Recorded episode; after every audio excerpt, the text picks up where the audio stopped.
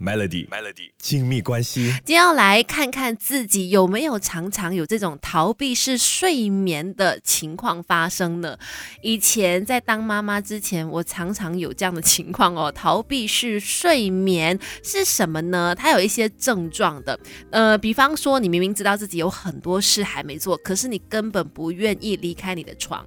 然后第二就是呢，你会用睡觉来逃避，醒来之后呢，你又会觉得感觉很糟糕，所以你又继续的睡回去，变成一个恶性循环。再来第三点就是会有起床困难、出门困难，然后可以一整天都赖在床上、废在床上，哈，那就是所谓的逃避式睡眠。你会不会有这样的一个状况呢？其实我说我在有小孩之前呢，真的常常这样子，就是会觉得说，哎，今天醒来好像也没有什么特别事情做，就一直睡吧。又或者是相反，你就是因为要逃避某些事情，你原本应该做的事你不想做，于是呢就干脆在床上躺平。可是时间久了，你反而那个罪恶感会更加的积累，睡得越久，反而让你越焦虑。Melody，Melody，亲密关系，Melody，亲密关系。你好，我是翠文，今天来往内探索，看看你有没有试过这个逃避式睡眠哈，就是用睡觉来去逃开生活当中的压力或者是不安，但是结果就是呢，越睡越不安，越睡越焦虑。那为什么会有这样的情况呢？症结点原因在哪里呢？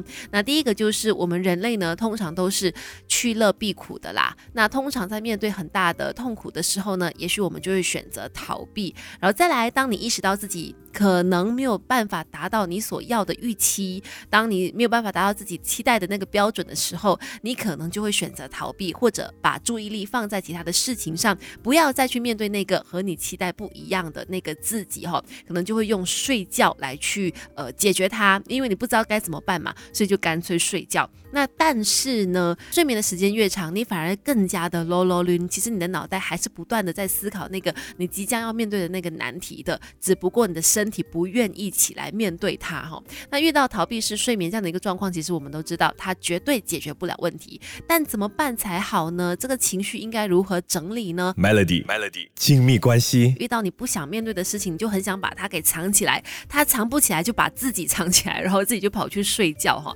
但是问题。依然还在，呃，像是我自己曾经有过的经验，真的就是一直躺在床上，不愿意去处理那个呃拖延很久的工作，一直到家人跟我问起说，哎，你那个工作进展怎么样啦？我才突然之间有了一股动力，然后一股气的就把那个一直拖延很久的工作的稿呢给写完了。